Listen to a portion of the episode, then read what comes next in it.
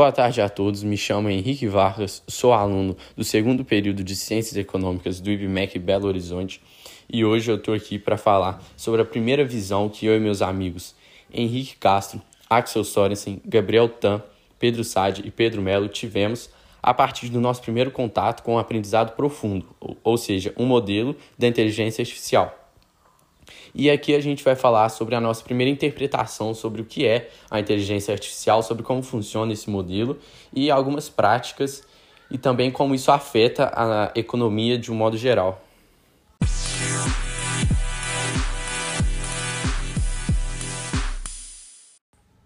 Então, é a partir dos testes executados e das primeiras experiências em que obtivemos com a inteligência artificial, principalmente o modelo de aprendizado profundo, nós chegamos à conclusão que a intenção desses projetos são recriar a inteligência humana em uma máquina. Para isso, criou-se um modelo baseado no cérebro humano, onde a máquina, ou seja, esse cérebro artificial, tem acesso a uma grande quantidade de diversos dados, experiências, fenômenos, e assim o programa vai avaliar todos esses dados, experiências e fenômenos e vai chegar a um padrão. E todo esse processo acontece numa velocidade muito alta descobrimos que esse modelo não é totalmente eficaz e pode apresentar falhas. Porém, também chegamos à conclusão que para mitigar tais falhas, o programa precisa ser exposto a um número maior de níveis de dados possíveis. É, ou seja, para que o modelo alcance maior desempenho, é preciso que ele tenha acesso ao maior número de dados, experiências, fenômenos. E assim, ele vai conseguir formar os padrões mais coerentes com a realidade, com a realidade desses dados que a gente apresentou no caso e, consequentemente, vai chegar a uma solução que seja eficaz. E para exemplificar essas afirmações, nós temos o case da China, que é um país que tem um governo com uma característica centralizadora e, por isso, tem acesso a uma abundância de dados da população chinesa.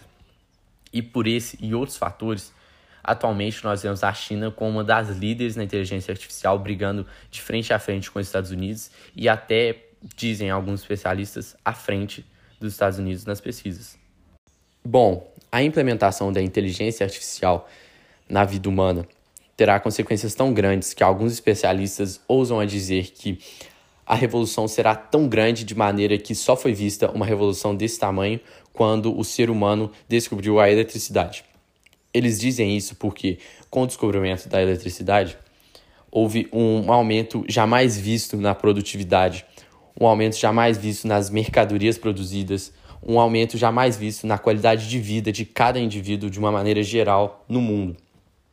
E eles acreditam que a inteligência artificial trará essas mesmas consequências à vida do indivíduo e das empresas, das indústrias, que será um aumento na qualidade de vida, uma facilitação da vida humana, um aumento na produtividade imenso nas empresas e nas indústrias. E atualmente a gente já consegue ver várias utilizações da inteligência artificial no nosso dia a dia. É, são vários exemplos, os mais famosos são o caso da Alibaba, que é a maior empresa de comércio eletrônico do mundo, é, que utiliza a inteligência artificial para várias operações diárias da empresa e a, principalmente tem um caso interessante que ela utiliza para prever o que os clientes querem comprar baseado nas buscas em seus sites. E com o processamento da análise desses dados, Alibaba gera automaticamente produtos para o seu site que irão satisfazer os seus clientes. Também muito famoso, a Amazon, que é uma das maiores e mais valiosas empresas do mundo, é, criou a Alexia, que é uma assistente pessoal que é movida pela inteligência artificial e atualmente ocupa o trabalho de vários secretários do mundo.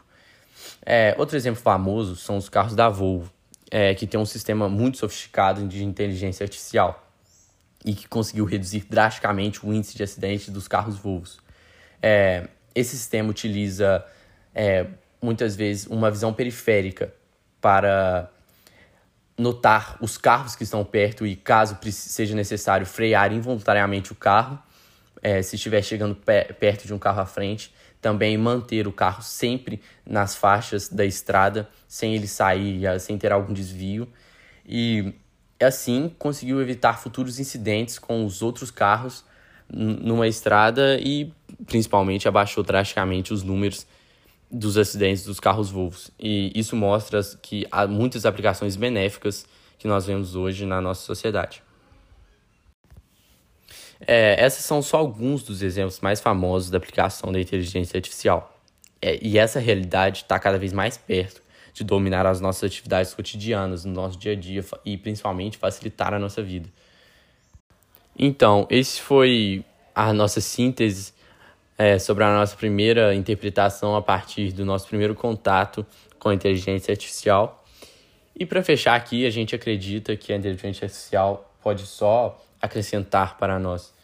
Outros ramos que não foram falados, como a medicina, o direito, engenharia, são ramos que também já estão muito desenvolvidos no quesito inteligência artificial e todos com é, o intuito de facilitar a vida humana e, mais uma vez, conseguir melhorar é, o nosso, a nossa qualidade de vida.